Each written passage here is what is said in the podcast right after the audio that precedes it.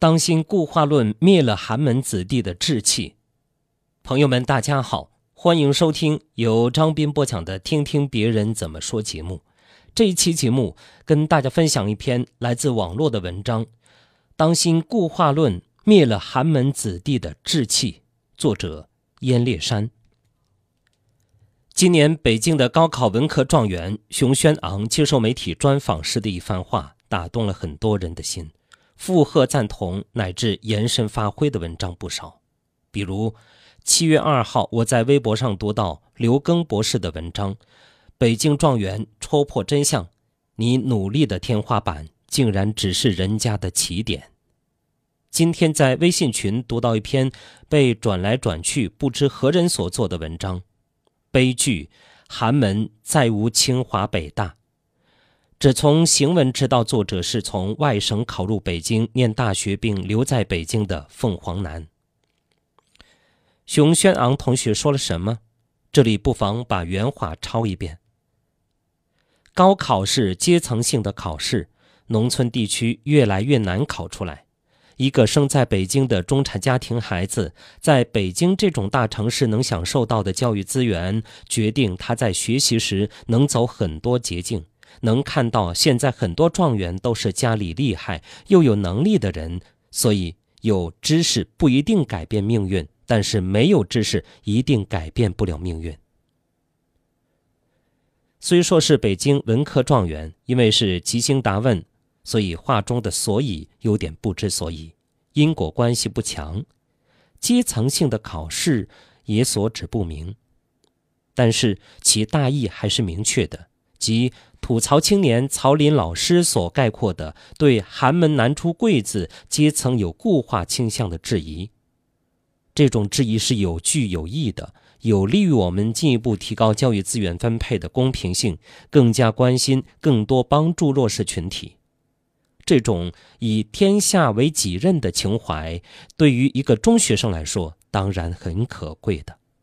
至于说用脑袋质疑屁股身处优越位置，作为受益者却去正视和反思让他受益的制度所隐含的问题，去理解那些身处不利境地的人，这在成年的有良知的知识分子当中一点也不稀奇。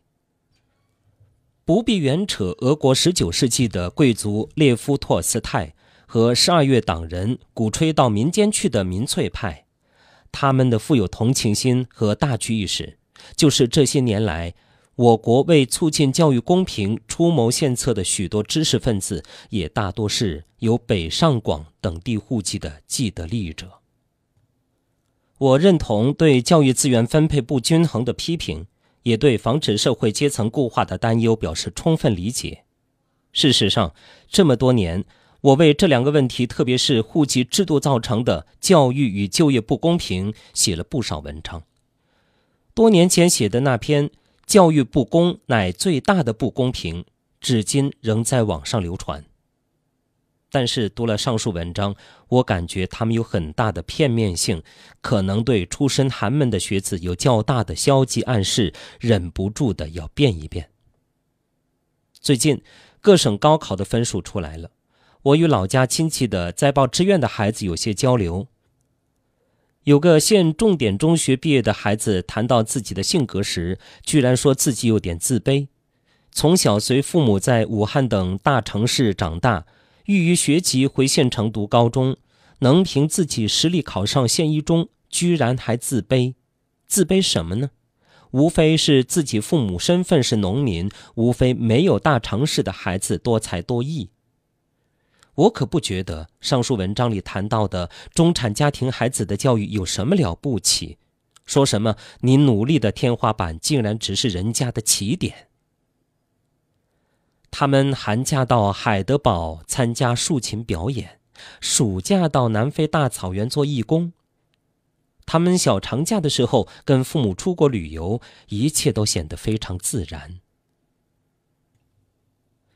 有这些机会固然很好，但其可替代性很强，更不是成才的必要条件。康德一辈子未出门，仍然是伟大的哲学家。霍金大半辈子一直在轮椅上，照样是了不起的科学家。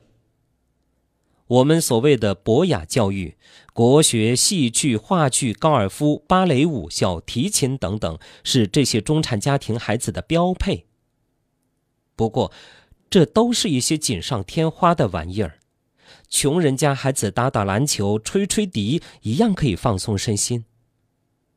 我当然承认，家庭条件与社区环境对人的影响非常重要，不然孟母就不必三迁了。二零一六年获奥斯卡金像奖最佳影片《月光男孩》很形象地表现了生存环境对人的命运的影响。吸毒的、暴力的单亲妈妈欺负他的同学，给他父爱的却是毒贩胡安。然而，在正常环境，如果只是家境贫寒，则是另一回事。我这里只想强调三点：第一，人的天赋是神秘的，没有遗传规律。爱因斯坦的父母是普通人，莎士比亚父母是普通人，更不要说林肯的父母挣扎在社会底层，乔布斯的生身父母没有什么了不起，养父母更是蓝领工人，他只能在车库里创业，可是他们却是不出世的智者。我最近在美国国会大厦最富丽堂皇的圆形大厅，看到受尊崇的八个总统的雕像，居然有三个人是赤贫家庭出身。但是这并未影响他们成为博学多识的人。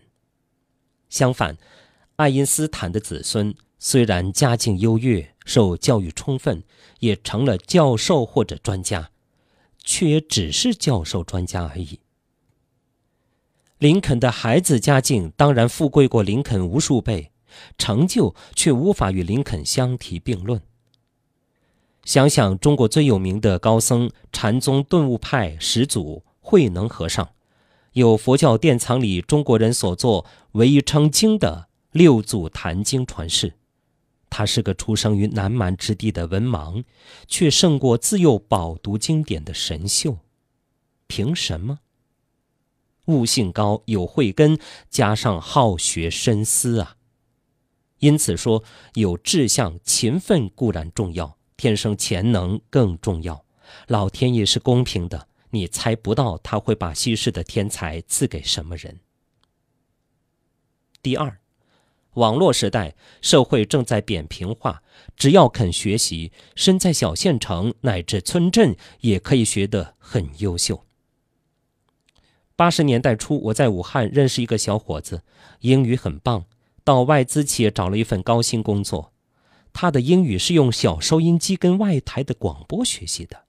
到如今，智能手机、平板电视、WiFi 用不了几个钱，大多数孩子都可以拥有。想学什么没有？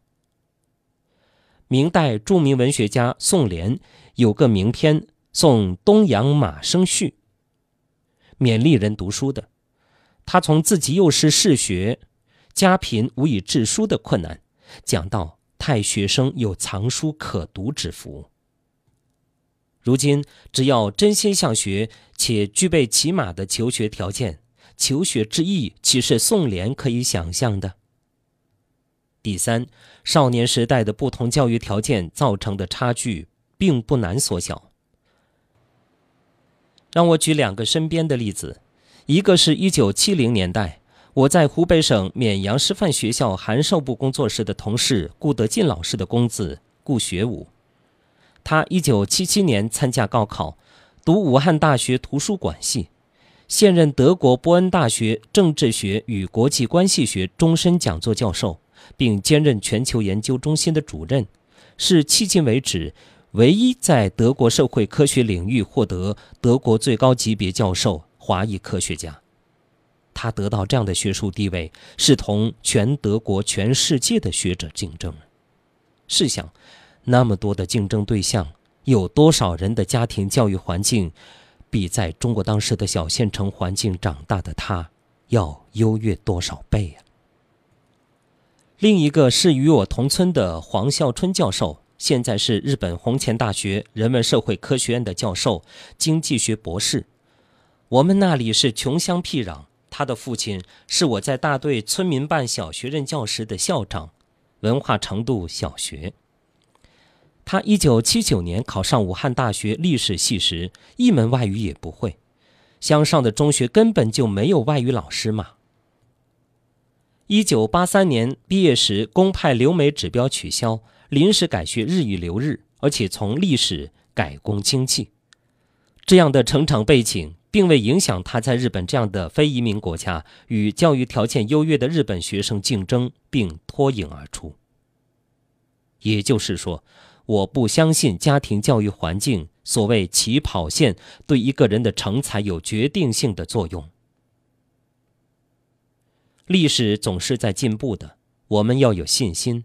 一方面，我们要批判并致力于消除社会的不公；另一方面，出身寒门的人也不能真的相信了环境的决定作用，灭了志气而自暴自弃。我们要警惕阶层固化，同时防止堕入血统论，他们对弱势群体同样是有害的，也不利于整个社会的进步。好，各位听众，感谢您收听由张斌播讲的《听听别人怎么说》节目。刚才与您分享的是作者燕烈山的文章，题目叫《当心固化论灭了寒门子弟的志气》。感谢大家的收听。